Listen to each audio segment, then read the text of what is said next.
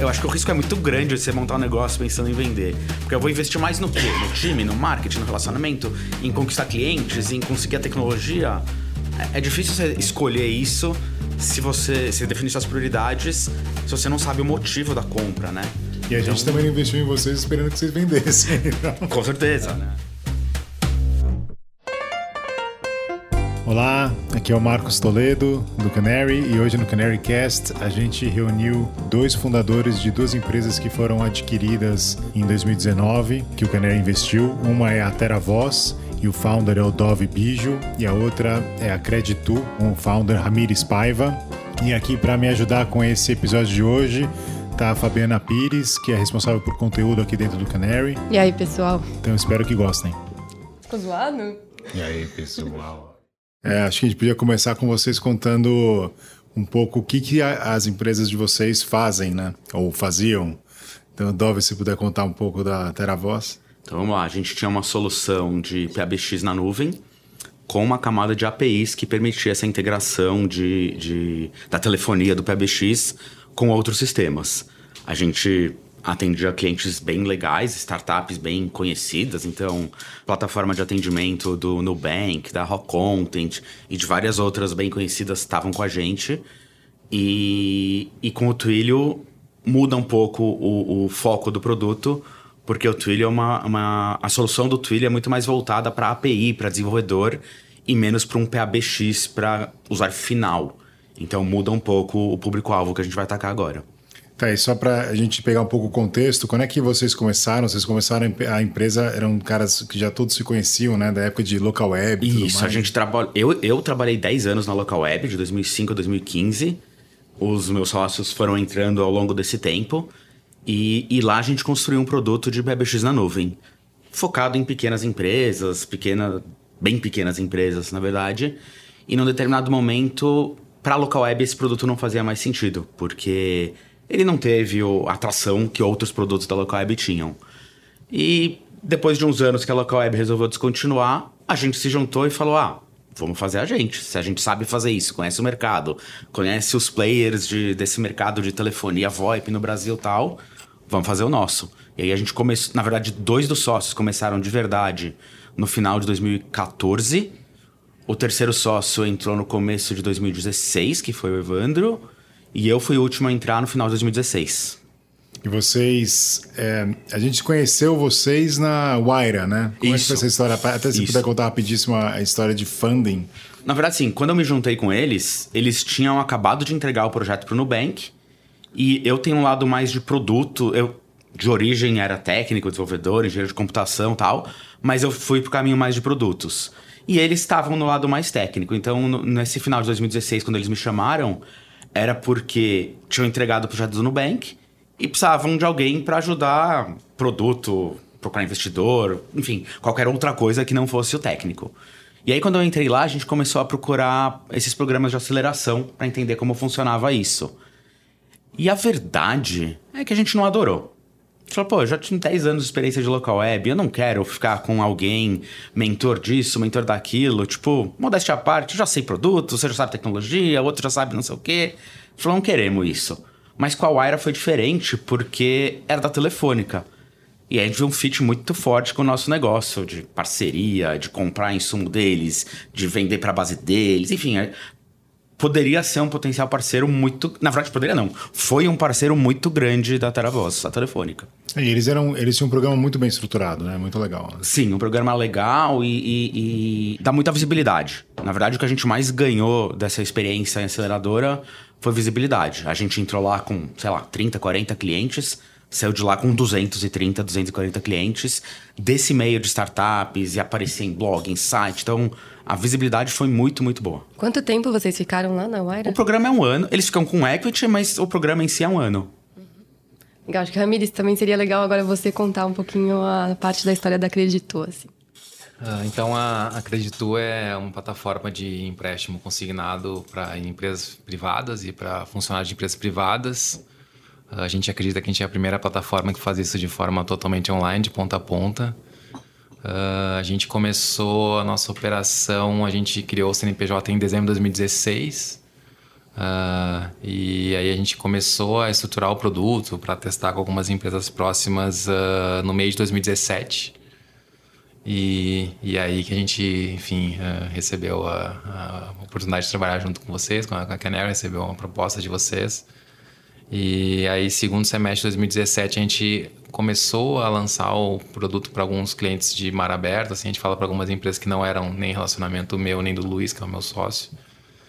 E aí, em 2018, a gente realmente uh, lançou, aí contratou mais umas duas, três pessoas. A gente estava com umas cinco, acho, no time total. E aí lançou em mar aberto. E aí, realmente começou a escalar de uma forma, tipo, muito rápida, realmente. Eu comecei minha carreira fazendo consultoria, auditoria para o mercado financeiro, uh, para uma Big Four que fala Deloitte.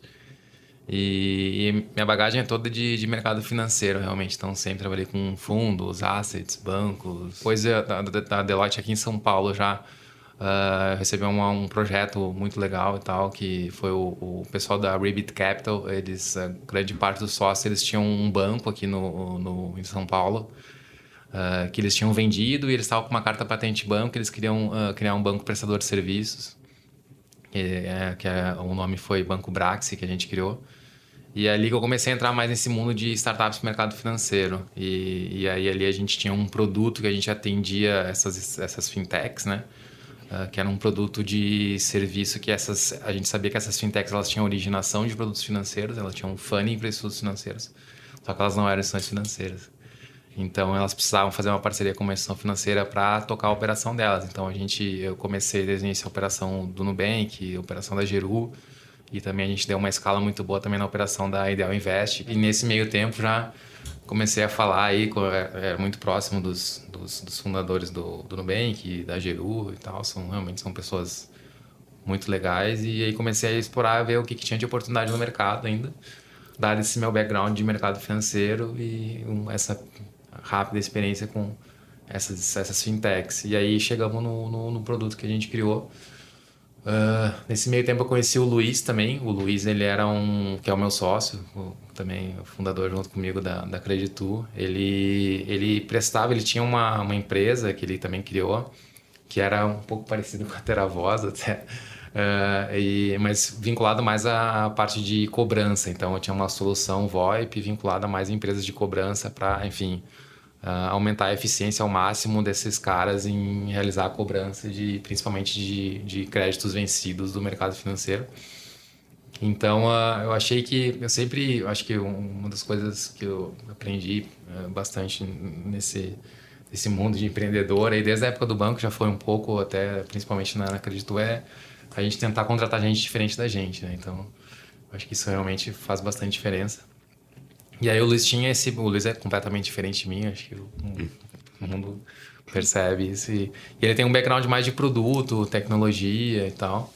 Uh, complementar ao meu desse, de mercado financeiro. Então, produto de, de crédito e tal, realmente eu conheço bastante, mas a parte operacional e, e de tecnologia ele realmente uh, me complementou bastante desde que a gente uh, começou a empreender junto.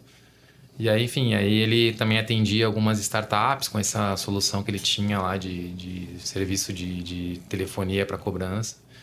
E achei que tinha um fit bom, e a gente se, juntou, apresentei o projeto para ele que eu achava, o, o, crédito consignado privado, ele adorou a ideia. Ele já tinha feito alguma coisa parecida com um crédito consignado também, um projeto de um ano atrás. E a gente se juntou e, e, começou o nosso projeto. Eu não sei se eu me alonguei muito. Aí. tá ótimo. E vocês dois têm, acho que, uma coisa em comum, né? Porque vocês dois tiveram, fizeram uma venda da empresa de vocês num estágio bem parecido de, de assim, aquele pré-Series A, faz, tem, eventualmente considerando levantar um, uma rodada de Series A. Vocês puderem contar pra gente, assim, que estágio que a empresa estava naquele momento?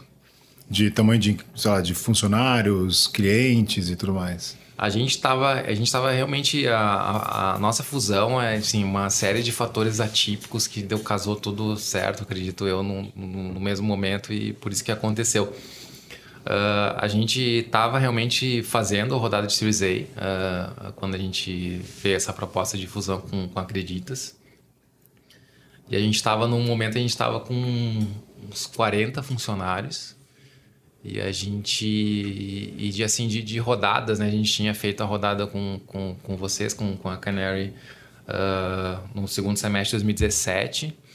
Uh, a gente tinha feito uma nova rodada no segundo semestre de 2018 com a Global Founders. Uh, e, é, e, e 2019 a gente. Então a gente fez no final de 2018 e a gente conseguiu crescer super bem, porque a gente, a gente fez uma rodada maior com a, com a Global Founders. A gente, fez, a gente fez a primeira rodada com a Canary com o Harvard Angels de 300, 300 mil dólares que na época dava aproximadamente um milhão e meio, se eu não me engano, na cotação da época.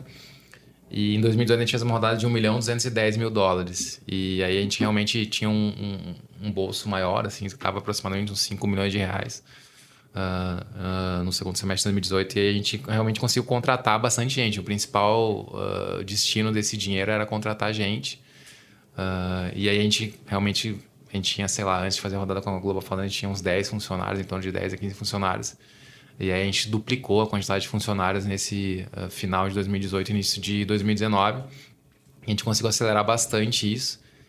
Então a gente estava com uns 40 funcionários e a gente estava crescendo, a gente dobrava a nossa originação a cada mês depois dessa rodada com, com a Global Founders. Então acho que uh, esse era o nosso cenário, assim. Uh, e, e, e prestes a fechar uma rodada de Series A, porque quando a gente recebeu a a proposta de fusão com a Acredita, a gente já tinha na mão três term sheets de Series A, três term sheets legais. Inclusive, nos ajudou a, a negociar a fusão com, com Acreditas. Esse e é... o motivo, motivo de vocês quererem eventualmente considerar fazer um Series A também era uma... uma... O que, que vocês iam fazer com aqueles recursos? Assim? Como é que estava a empresa? É, a, a gente, enfim, plataformas de, de crédito, elas demandam muito capital, porque tem uma parte do capital porque é para burn mensal, funcionários e tal, SG&A, etc. E, e, tem uma boa parte desse capital que você usa também para alavancar o seu, o seu, a sua operação de crédito, né? Então, enfim, se você quer ter uma alavancagem de 100 milhões de reais num, num, num funding de dívida, que principalmente é estudado através do FDIC, você precisa de pelo menos de 15% a 20% do montante desse dinheiro para você conseguir levantar 100 milhões de reais num, num FDIC, você precisa alocar como uh, na cota subordinada entre 15 e 20 milhões de reais.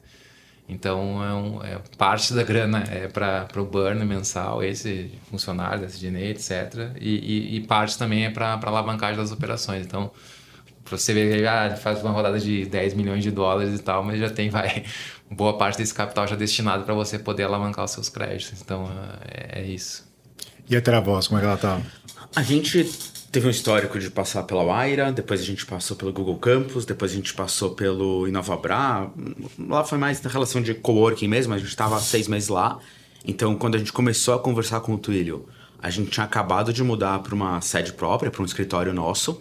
A gente já estava em umas 35, 36 pessoas considerando nós quatro founders e mais o time que a gente tinha montado até então, a gente vinha muito de um crescimento orgânico, a gente nunca, nunca tinha feito investimento forte em marketing, vendas. A primeira pessoa de vendas estava na empresa, sei lá, uns quatro, cinco meses.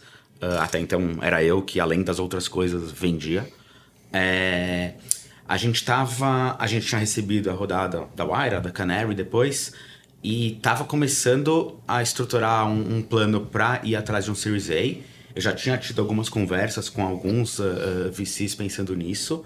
Uh, a gente tinha uma receita legal já, é, é, significativa, sei lá, esperando um milhão e meio de reais por mês, uma coisa assim.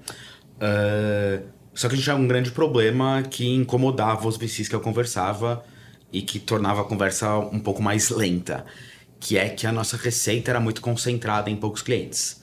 Então, para se isso podia colocar em risco o, o, a aposta que eles estariam fazendo no negócio, para um parceiro estratégico como o Twilio, no caso, era maravilhoso porque entrava com clientes já grandes, parrudos no portfólio deles. Então a gente estava nessa fase de começar a conversa, começar a conversa, preparar um plano para uh, eh, ir atrás do Series A e aí, no meio desse caminho, eu recebi uma mensagem no LinkedIn oferecendo um café com o pessoal do Twilio. E aí, a... foi assim que começou a... o, namoro com o Twilio. Fusão com a, com a Twilio foi um jeito da Twilio também entrar no Brasil, né? Exato. Na verdade, o, o, o que o Twilio queria... Vamos lá. Ele não queria o nosso produto. A, a, a, o produto da Teravoz não é o tipo de produto que o Twilio uh, uh, oferece para os clientes globais que a empresa já tem. O Twilio precisava no Brasil da estrutura administrativa, ter o CNPJ, ter possibilidade de contratar gente, uh, precisava do relacionamento que a gente tinha com as operadoras de telefonia no Brasil. Isso a gente tinha, tem ainda um relacionamento muito forte. Precisava de licenças da Anatel para poder operar no mercado de telecom, é um mercado regulado no Brasil, precisa ter autorização da Anatel tal. A gente tinha isso. E precisava do know-how que a gente tinha adquirido ao longo desses anos para navegar nesse mundo de telefonia VoIP, startup e tal. Então eles compraram a gente muito mais pelo pelo pela, pela, capacidade de criação desse time, pela capacidade de construção desse time, do que pelo que de fato esse time tinha construído como produto até então. Então você recebeu uma mensagem no LinkedIn. É, o que, que, era essa mensagem e como é que você já, você já conversou com seus founders é, sobre o assunto? Então, quando a gente começou a Travoz, a gente nunca pensou, nunca trabalhou pensando em vender. Pra gente era um negócio que tinha um potencial gigantesco, dava pra montar uma empresa gigantesca e a gente tinha capacidade de fazer isso na nossa cabeça. Mas tinha uma empresa lá fora que a gente admirava, ou tinha algumas, na verdade, duas, três grandes empresas de WebX na nuvem e tal, e uma em particular de APIs de telefonia, que era a Twilio. Então a gente sempre estava acompanhando o que, que eles estavam fazendo, o que, que eles lançavam, tava lá. É isso que a gente tem que fazer aqui no Brasil. E aí um dia, foi em abril do ano passado, eu estava num evento assim durante o dia e chegou uma mensagem no meu LinkedIn: Oi, Dov, sou não sei quem, do, do VP de vendas para América Latina do Twilio. Vamos tomar um café? Tá aqui meu WhatsApp. À noite, cheguei em casa, cadastrei no meu WhatsApp, mandei um WhatsApp pra ele Ah, vamos, semana que vem a gente marca um call. Ele tava em Nova York, pelo LinkedIn e tal. Eu falei, ah. Ele falou, não, Dov, eu tô no Brasil, vamos tomar um café amanhã? Vamos. Aí ele foi no nosso escritório, recebe... quem recebeu ele fui eu e o Thiago, um dos, um dos outros três founders. E ele apresentou pra gente, se apresentou, né? Ah, o filho quer vir pro Brasil, a gente é muito grande, a gente tem clientes muito grandes, a gente tem muito dinheiro. É... Mas eu sei que vir pro Brasil orgânico, tipo, vai demorar vai levar um tempo, vai custar caro, vai a gente vai ter que descobrir coisas que vocês já estão aqui já descobriram. Uh, então eu estou defendendo lá na Twilio que a nossa venda para o Brasil seja via uma aquisição. Vocês topam? Eu falar, vamos conversar com outros sócios, né? Deu, fez um charminho. vamos conversar tal. Mas enfim, vamos continuar a conversa, por que não? E ele falou: ah, tudo bem, meu timing é uns 10, 12 meses e a gente vai, vai conversando nesse período. Então já teve uma... a conversa do casamento no primeiro encontro. No assim. primeiro encontro. Uhum. Não, na saída assim do, da, da sala, no, esperando o elevador, tava só eu assim, ele vira para mim e fala assim: então, Dov, já quero te adiantar que eu prefiro aquisição, tá? Eu ainda vou defender isso lá dentro, mas eu, pessoalmente, é a aquisição que eu quero. Falei, vamos continuar a conversa. Tamo aí pra isso. E aí, na segunda-feira seguinte, ele já agendou vários calls com a gente, com o time financeiro, jurídico, produto, não sei o que lá. E aí já começaram meio que um due diligence informal naquele momento. E a gente falou, pô, mas ele falou 10, 12 meses e depois do final de semana já começou isso. E aí começou um monte de conversas que duraram uns 6, 7 meses até o final, até o casamento. E durante essas conversas, você, você e os outros sócios já tinham alinhado que, dependendo da oferta, vocês estariam dispostos a vender? A verdade, a gente ficou muito preocupado em saber que eles estavam vindo para o Brasil, porque os clientes, o perfil de clientes que a gente tinha era basicamente o perfil de clientes que a Twilio globalmente uh, uh, busca. E eles são muito grandes e o que ele falou era verdade. Eles são muito grandes, têm muito dinheiro, muita força, um produto que estava muito mais na frente no mercado do que o nosso. E a gente falou: se esses caras vierem, a gente vai perder essa briga. E, tipo, não, não, tudo bem, a gente tá no Brasil, pode levar uns dois, três anos para eles conseguirem tudo que a gente conseguiu tal, mas assim, perde todo o nosso nosso nosso diferencial para um eventual investidor, perde todo para com clientes tal. Tipo, ter esses caras aqui no Brasil vai incomodar. Uh, e quando ele falou, ah, venho para aquisição, ao longo da conversa teve um momento que ele falou, Dov, antes de eu te mandar o term sheet, o que, que você espera? Né? A gente pôs um valor na mesa. E, e, e, aí terminou esse call, falei, pô, interessante, o cara não, não fez careta quando eu falei isso. Droga, devia ter mandado mais. Devia ter pedido mais. Mas aí a gente ficou bem tranquilo, porque o valor que a gente tinha colocado era um valor significativo, era um valor que, que a gente achava que fazia sentido. E ele não reagiu mal. Então falou, pô, acho, acho que acertamos o, o ponto aí. E Ramiro, e você acreditou assim? Vocês já tinham, já imaginavam que poderia, poderiam vender a empresa? É algo que estava. É, não, não. É, vocês já eram próximos do Sérgio, né? Isso, isso. Fundador da Acreditas, né? É, o. É, hoje, enfim, quando a gente quer uma empresa, não, na minha cabeça nunca passou, mas foi, foi engraçado até porque o primeiro, nosso primeiro investidor foi o Sérgio, né, que é o fundador da Acreditas. Ele nos deu 30 mil dólares antes de a gente ter CNPJ mesmo. Enfim, ele gostava, achava muito boa a oportunidade, o produto e tal. Falou que em algum momento ele já passou na cabeça dele botava esse produto lá na, na época era bem que fácil, né? Não era nem acreditas. E aí foi até engraçado, porque ele nos chamou numa reunião lá, eu e o Luiz, e falou: ah, o, enfim, já acertamos a rodada com ele. E aí ele falou: ah, na época, como a gente estava, a gente apresentou o Creditu, o projeto para ele.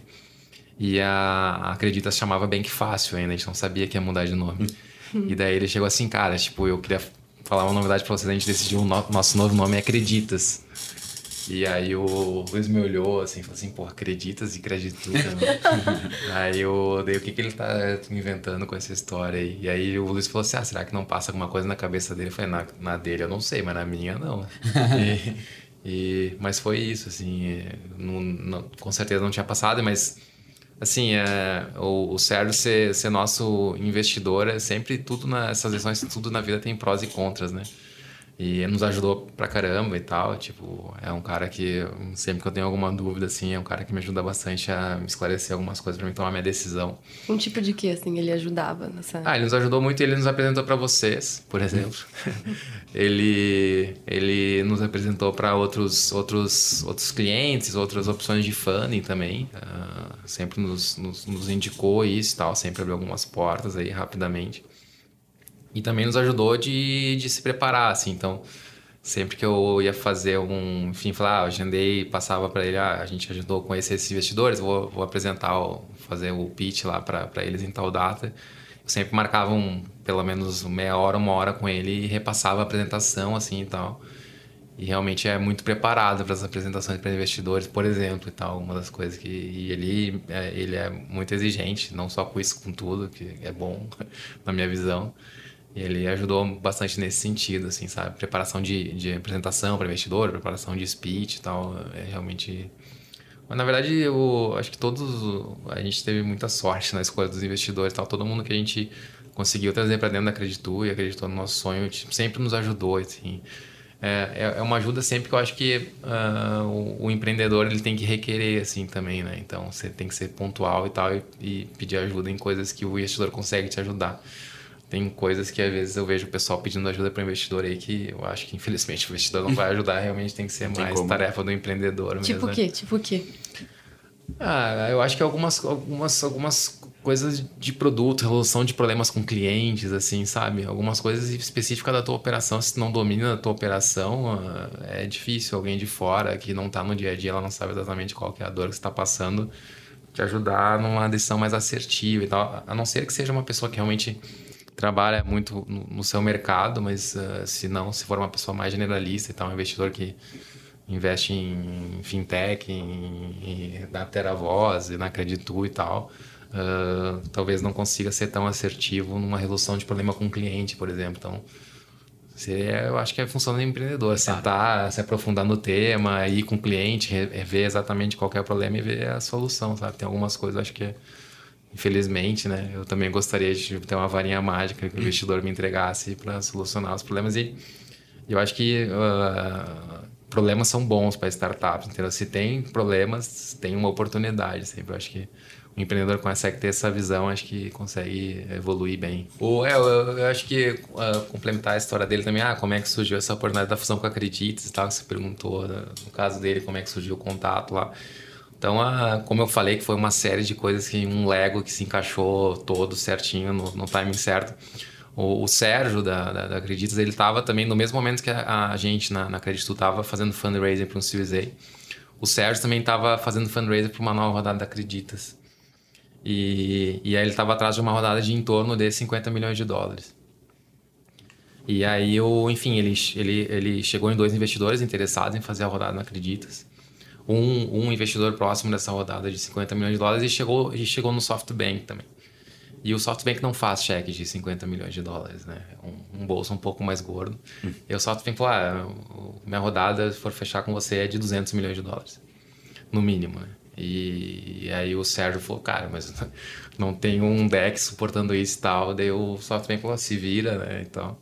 E aí, que, aí como é que surgiu essa história da, da fusão? Então, a gente já tava com três term sheets já para fazer o Series A. E aí eu tava, é, como eu falei, eu sou eu estava em Porto Alegre com a minha família e tal, visitando meus pais. E aí o Sérgio me ligou e falou, cara, tipo, tem que jantar contigo hoje e tal. Daí eu falei, tá, mas eu tô viajando, né? Não pode ser amanhã. Não, não, tem que ser hoje. Daí Aí, como eu falei com a minha esposa e tal, com, tenho dois filhos, como eu falei, uma logística não é muito fácil. Ah, tipo, ter que se virar aqui porque aconteceu alguma coisa muito grave, porque o Sérgio quer que eu vá para São Paulo hoje. Isso num domingo. E aí a gente cheguei em São Paulo e tal, fui correndo, a gente foi comer uma pizza no domingo com o Sérgio. E aí ele contou essa história.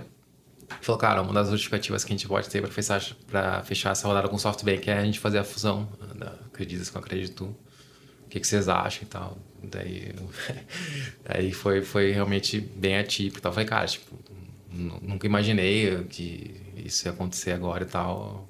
Obrigado e tal pela oportunidade, mas vamos pensar, né? Tipo, a gente já para tipo, próximo de assinar o, o term sheet do Series A, né? E, e, aí passou e tal, e aí a gente foi ajustando algumas coisas e nessa a negociação de, de propostas e tal, e deu andamento, mas realmente foi como eu falei, foi uma série de coisas tipo muito inesperadas que aconteceu para a gente poder chegar a essa fusão. O que, que pesou na hora de tomar a decisão de vender? É, é, um monte de coisa pesou, né? Eu acho que a gente tem um monte de coisa que pesa nisso, e mas tem uns principais, assim, né? Eu acho que são os mais relevantes. Eu acho que, enfim, a gente primeiro a gente tem que. Temos sócios, né? Tanto eu quanto pessoal da Teravoz e, e aí a gente, enfim, tem um pouco de peso dos sócios de, nessa decisão. Eu, no caso, eu era só 50%. O Luiz, eu era majoritário comparado com o Luiz até e tal, então a minha decisão podia ser a decisão final. Uh, tinha também o, aí os principais, né? Como eu falei, a questão de a gente ampliar o leque de produtos, né? Então a gente tinha, era monoproduto, a gente só tinha o empréstimo consignado. A Acredita já tinha o, o a operação de garantia de imóvel, garantia de veículo. Então a gente ter três produtos ia ser um negócio realmente de destaque no mercado de crédito aqui no, no, no país, que como, como a gente está se comprovando agora. E acho que também a, a, uma das coisas que pesou bastante, assim, a gente, né, se a gente vendesse, sei lá, para um incumbente aí tal, um dos quatro, cinco players que tem 90 e poucos por cento do mercado, a gente tinha uma certa convicção de que seria, a gente seria comprado para acabar com o produto, né? Porque a gente estaria incomodando e tal, e não seria para escalar. E na, com a fusão com Acreditas, não, era realmente para escalar e tal. Então a gente é um produto que já é bem relevante dentro da Acreditas, de volume de crédito, de originação e tal. E a gente tem tudo para ser o principal produto da Acreditas em 2020. Então, eu acho que essas coisas que são os principais fatores assim de da gente ter tomado a decisão de fazer a fusão. Uh, como eu falei, é muita coisa que pesa, tem um parte família também, uma série de coisas e tal, porque é, envolve muito dinheiro, né?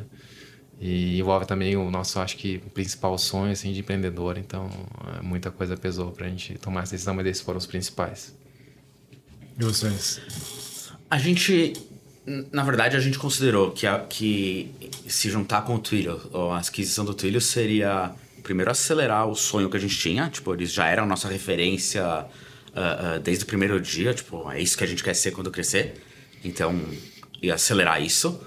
Uh, ia, ia dar pra gente uma oportunidade de, de ampliar o portfólio de produtos e de ter um acesso a um mercado internacional. Uh, no começo a gente não sabia, né? O produto vai continuar, não vai continuar. Isso ainda, isso só foi concluído mais para frente. Mas quando começou a conversa, pô, a oportunidade de a gente expandir internacionalmente, a oportunidade de a gente não brigar com o nosso maior. Uh, nossa maior referência e ser parte deles. Uh, vai ter um retorno financeiro legal pra gente, tipo, vai, vai adiantar muito o, o sonho que a gente tinha uh, em todos os aspectos. Então, uh, tipo assim, eu não diria que foi muito difícil a decisão. Eu diria que foi um processo longo e cansativo e sofrido e due diligence e não sei o quê. Mas assim, a decisão é isso que a gente quer, a gente tomou relativamente rápido. E vocês estavam todos alinhados, vocês co-founders? A gente tava, mas a gente teve muita discussão no meio do caminho. Uh, não, não, sobre, o, não sobre valor, não sobre uh, uh, que a gente queria ou não, mas na, na, prática cada um tem o seu sonho, né? Cada um quer chegar num lugar e mesmo que a gente é sócio, mesmo que a gente está alinhado, não necessariamente esse sonho é o mesmo. E cada um se satisfaz com. Cada um tem expectativas de vida diferentes, né? Então. Tinha um, um que num determinado momento falou: Não, eu acho que do jeito que esses caras estão negociando com a gente, a gente é uma formiguinha discutindo com um elefante. A gente vai perder todas a, todos os termos que a gente está negociando, eles não vão topar. E aí se revoltava, e a gente tinha discussões de horas para convencer: Não, mas o objetivo é o mesmo, mesmo que ele tá. que ele é mais poderoso, porque ele é maior, ele é um. um uh, discutindo com a gente que é, que é insignificante, né, no, no, tamanho da empresa. Mas, tipo, ele que é a gente. A, a, gente tem alguma coisa que interessa a ele, é ele que veio procurar. Então a gente também é poderoso nessa conversa. Então a gente teve muita discussão sobre como lidar com isso. Mas, mas a decisão em si foi, foi tranquilo. E com o time de vocês, como é que foi? Com o time. Com o time foi difícil, porque a gente não. Eles sabiam que a gente estava indo atrás de investidores para um eventual Series A, isso era muito transparente. Quando começou a conversa com o Twilio e com o foco em aquisição, a gente não abriu, porque a gente achou que também se não desse certo seria muito frustrante. Uh, então a falou: não, a gente tem que continuar a empresa como se nada tivesse acontecendo até o dia que assinar o contrato. Porque até o dia que assinar o contrato pode não dar certo. Então a gente não abriu para o time, mas durante o processo de due diligence, principalmente, o, o, o, o questionário que fizeram a gente responder entrava em áreas que um investidor comum de uma participação pequena na empresa tal não ia fazer. Eles estavam fazendo perguntas sobre a tecnologia, sobre a linguagem, sobre a versão do software, não sei o quê. E a gente precisou de ajuda do time para responder esse questionário. Não tinha como. A gente era em quatro, mas não tinha 35 pessoas com as respostas para ajudar a gente. Então a gente começou a mobilizar o time para ajudar a responder o questionário. Mas sempre dizendo que é um due diligence para o investidor, Series A, e, e, e, que era uma empresa global e que eles estavam muito preocupados com o Brasil, por isso a gente tinha que dar muito detalhe, por isso que tinha muita preocupação com todos os aspectos da empresa, financeira, tecnologia, jurídico, marketing, enfim, tudo. E, obviamente, o time ficava desconfiado, né? Não, não, não, não tinha como. Uh, quando, uma dificuldade muito grande que a gente teve é que o time vinha cheio de ideia. Ah, vamos fazer isso, vamos melhorar o produto assim, vamos fazer tal mudança no, na, nas vendas, no atendimento. E a gente fala, putz, a essa altura do campeonato não, não quero fazer grandes mudanças. Então, como é que você segura um time que está tendo boas ideias, que vão ser boas para a empresa, mas você fala, puta, mas eu vou perder esse poder de decisão porque eu vou virar parte de uma empresa maior. Então, não adianta eu mudar o produto a essa altura do campeonato, não adianta eu mudar um processo, não adianta eu comprar uma ferramenta maravilhosa de customer success ou de alguma coisa assim, porque sei lá o que vai acontecer daqui a dois meses. Então, essa fase foi muito difícil pra gente, porque a gente tinha que barrar iniciativas boas sem ter uma justificativa boa para isso. Né? Então, isso foi muito, muito difícil pra gente. É, chegou um momento, sei lá, acho que mais ou menos um mês, um mês e pouco antes de assinar de verdade, que a gente chamou as quatro, cinco principais lideranças e a gente abriu, porque a gente não tava mais aguentando. A gente falou, pessoal, tipo, a gente assina aqui um NDA extra que a gente escreveu lá, mas a gente precisa contar uma coisa para vocês porque a gente não tá aguentando. A gente não tá aguentando falar não para todas as iniciativas legais que vocês falam sem explicar, sem justificar. Então assina esse NDAzinho aqui que a gente escreveu, tipo, papel de padaria, mas a gente vai contar para vocês o que tá acontecendo. E aí a gente contou para essas quatro, cinco pessoas. mas foi tenso. Ah, o time geral só ficou sabendo mesmo. Com certeza tinha boatos, né? Mas o time oficialmente só ficou sabendo. A gente assinou numa sexta-feira à noite o contrato, né? Sexta-feira, final do dia. Na segunda-feira ia ter umas 15 pessoas do Twilio no nosso escritório para fazer apresentação, boas-vindas, enfim, fazer o onboarding da, da, da TeraVoz dentro do Twilio. E oficialmente, só nesse dia eles ficaram sabendo. E como é que foi com você, Samiris? A gente, a gente já tinha avisado todos os funcionários que a gente ia fazer uma rodada, né? Tava atrás de uma rodada e a gente conduziu assim. Então, o nosso, nosso processo de due diligence não foi tão rigoroso, assim. É, Nossa, foi é, bem é, tenso. É, enfim, tenso, eu acho que eu, é, no nosso contexto, enfim, o Sérgio já acompanhava a gente e, e uh, enfim, a empresa super nova também, um CNPJ de dois anos e tal. É, até que o Sérgio me conhece que eu sou meio louco e tal. Podia fazer uma cagada grande em dois anos, mas acho que não era o caso.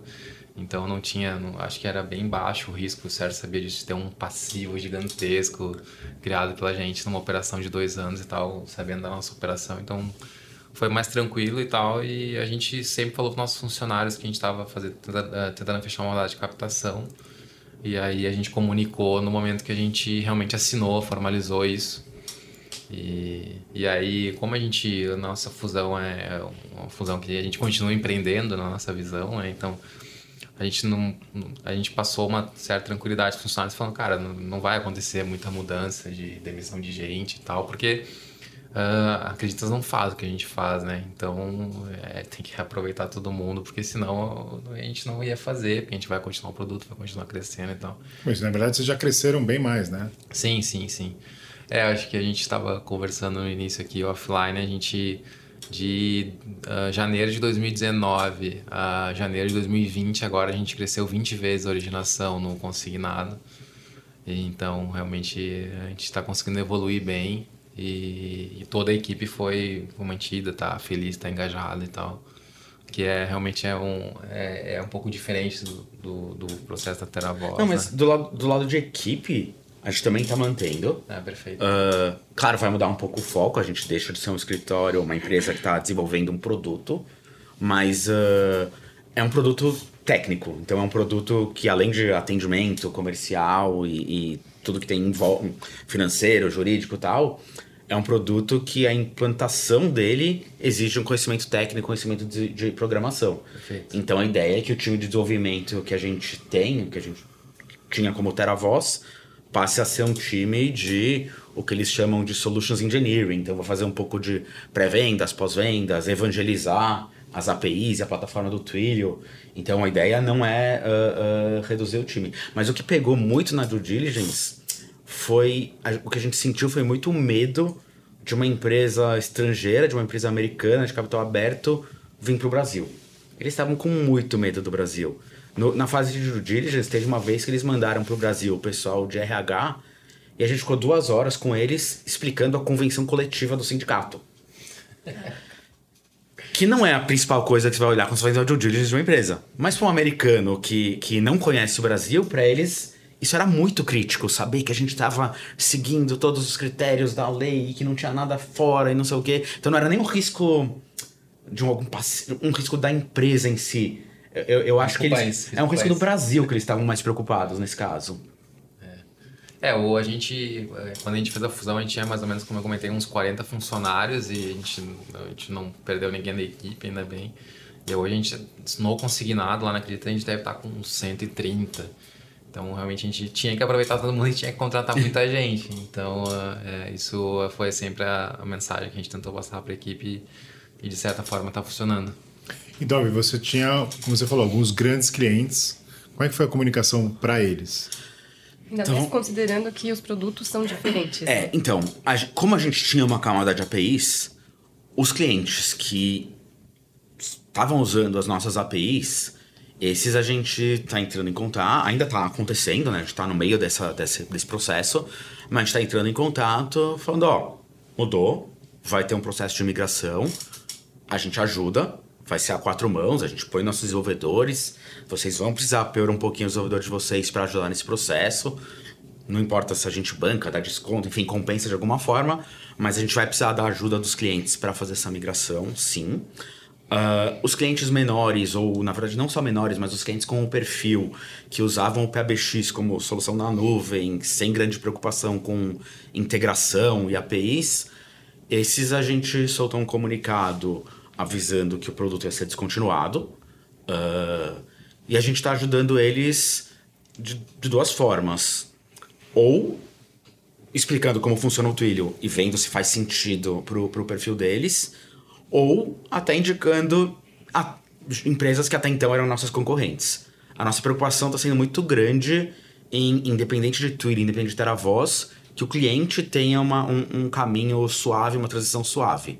Então, tanto a gente como a voz quanto o, o, a visão do Twilio é tentar impactar o cliente o mínimo possível, embora sim, em alguns casos, uh, uh, tenha algum trauma aí nessa passagem.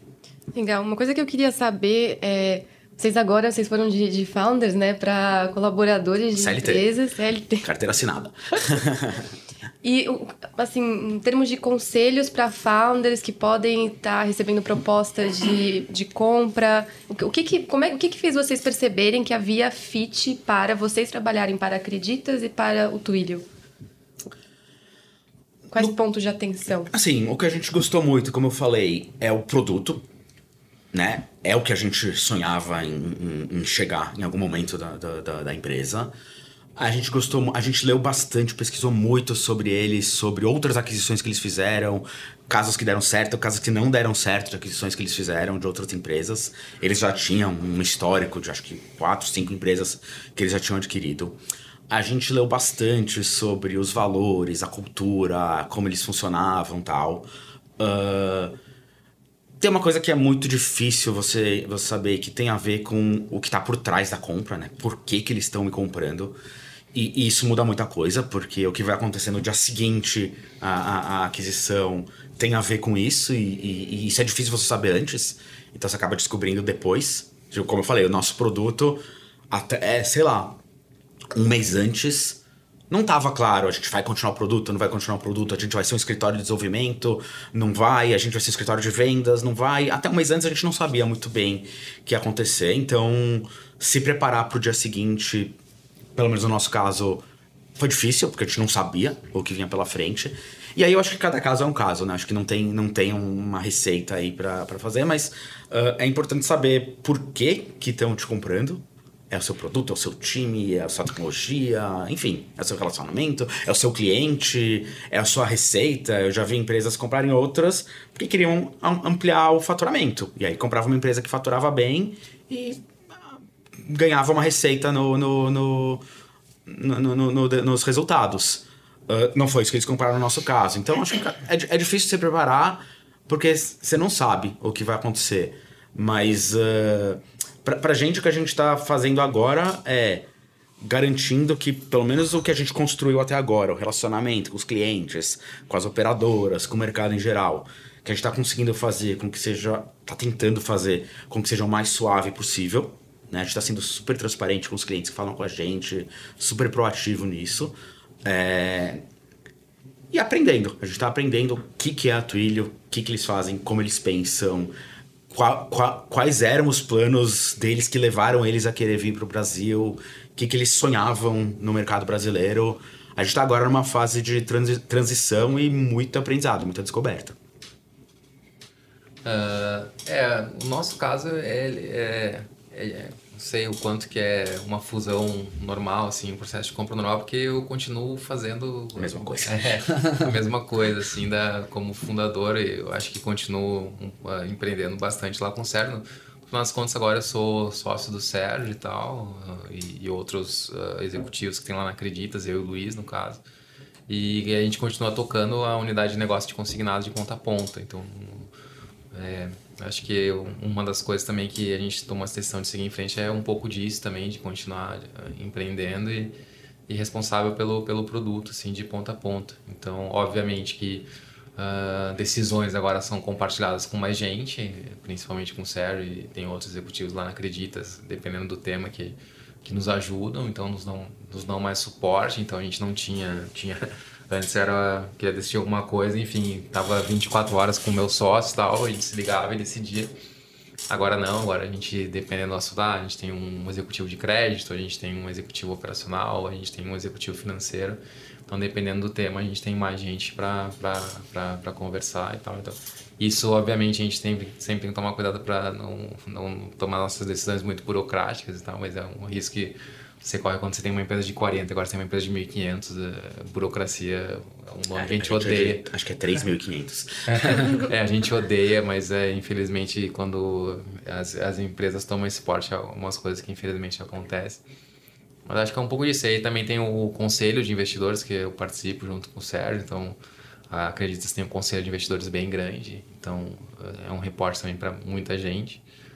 E acho que é isso, de realmente das decisões ser mais compartilhadas com mais executivos, mas continuar empreendendo e tocando o produto de ponta a ponta.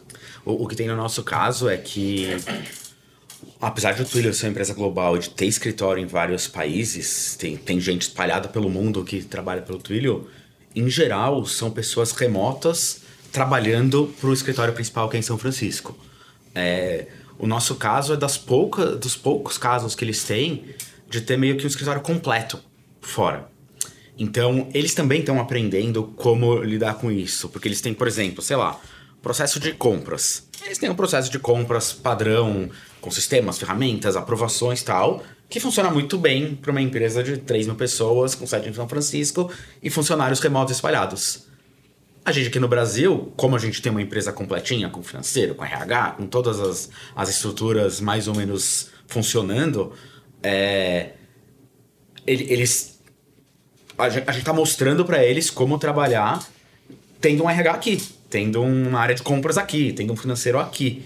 Então, para eles também está sendo uma descoberta como lidar com, com uma empresa completa e não com uma pessoa avulsa trabalhando de casa em qualquer lugar do mundo.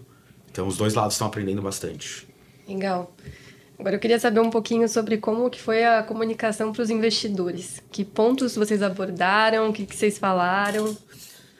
Então, no nosso caso, acho que acho que desde o comecinho eu já criei um grupo de WhatsApp, já comecei a compartilhar tudo com, com todo mundo.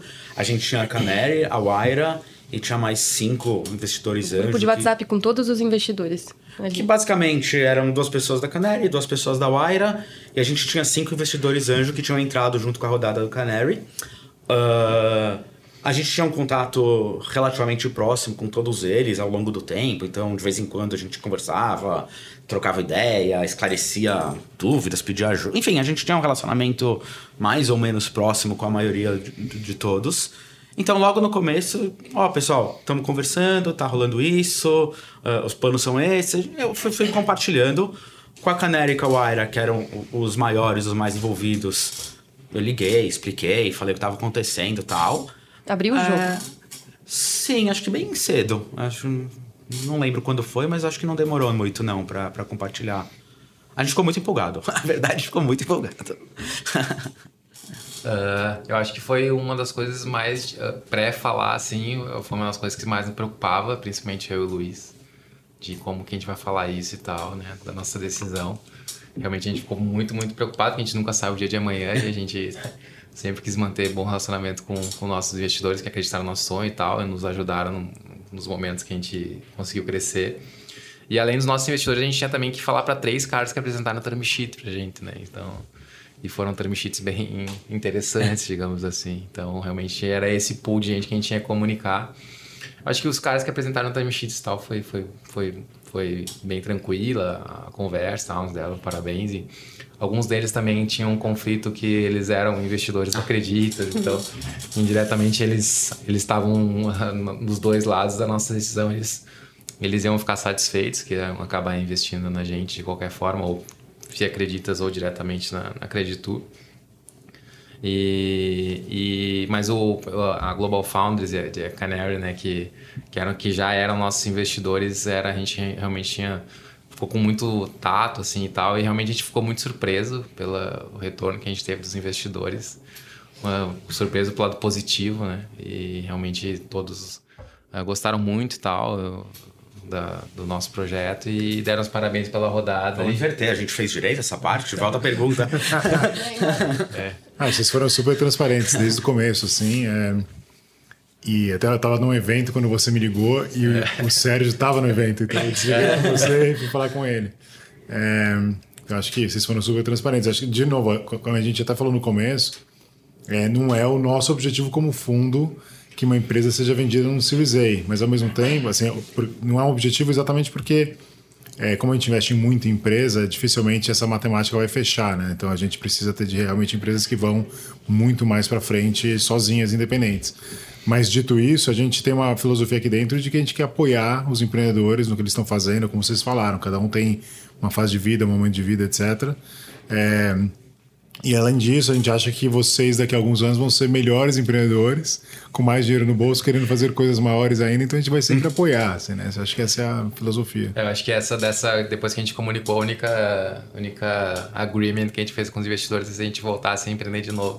Os primeiros lugares que a gente bateria assim, é nos, nos, nos, nos, investidores que a gente estaria pré-pagando agora, né? Então, é. acho que foi esse último agreement, assim, meio de boca que a gente fez e, é. obviamente que a gente é isso, concordou, sentido, né? Uma atividade de bastante longo prazo. É. Então... É, é.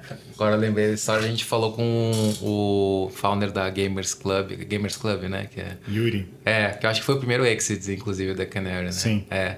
E aí, essa história de se preparar para como comunicar é. para Canary, para Global Founders e tal, a gente ligou para ele e tal. e aí ele passou esse feedback, assim, cara, tipo, foi super tranquilo e tal. Eles realmente apoiaram a nossa decisão e só falaram essa questão, ah, se empreender em algum momento voltar novamente. Então, esse do a gente conversou um pouco com o Yuri e ele nos tranquilizou um pouco em relação a isso. É, eu, no meu caso foi com o Pripas, que hoje está na Red Point, né, do Cubo. No primeiro dia eu já liguei para ele. Falei, Flávio, tá acontecendo isso? O que você acha? O que você não acha? Como foi com você e tal? No primeiro dia eu já fui trocar figurinha com ele. Se vocês tivessem que escolher, né, depois de toda essa experiência de vocês, vocês preferem ficar um ano com soluço ou a vida inteira com uma música na cabeça? uh, eu gosto de música, então acho que soluço não é um negócio que me agrada tanto. Acho que mais música. Mas e se a música for shallow? Ah, não, aí. Não, é, eu acho que eu tenho que escolher a música no caso, né? Ou o soluço. Se eu escolher a música ou o soluço, aí tudo bem. Mas se for um terceiro escolhendo por mim, eu não, não quero nenhum dos dois. Não, porque eu acho que assim, é, até a voz, até o dia que a gente se juntou com o Twilio, o que a gente tava construindo tava muito legal em termos de crescimento, de time, de cultura, de empresa. A gente tava construindo uma coisa muito sólida e muito legal. Passou um período de due diligence que foi cansativo, mas era parte do, parte do processo, né? Era, era importante ter passado por isso. E a parte do Twilio agora vai ser uma descoberta tô na torcida para que seja muito legal, tô na torcida para que possa ser um trabalho de longo prazo, um emprego de longo prazo, que a empresa cresça muito aqui no Brasil e tal. Mas pode ser um soluço, sei lá. tipo, eu, te, eu, te, eu, eu, tenho que estar preparado para as duas coisas. É, torço muito e vou fazer o meu máximo para, como responsável pelo telho aqui no Brasil, que dê tudo certo, que tenha futuro, que seja muito legal como emprego, né?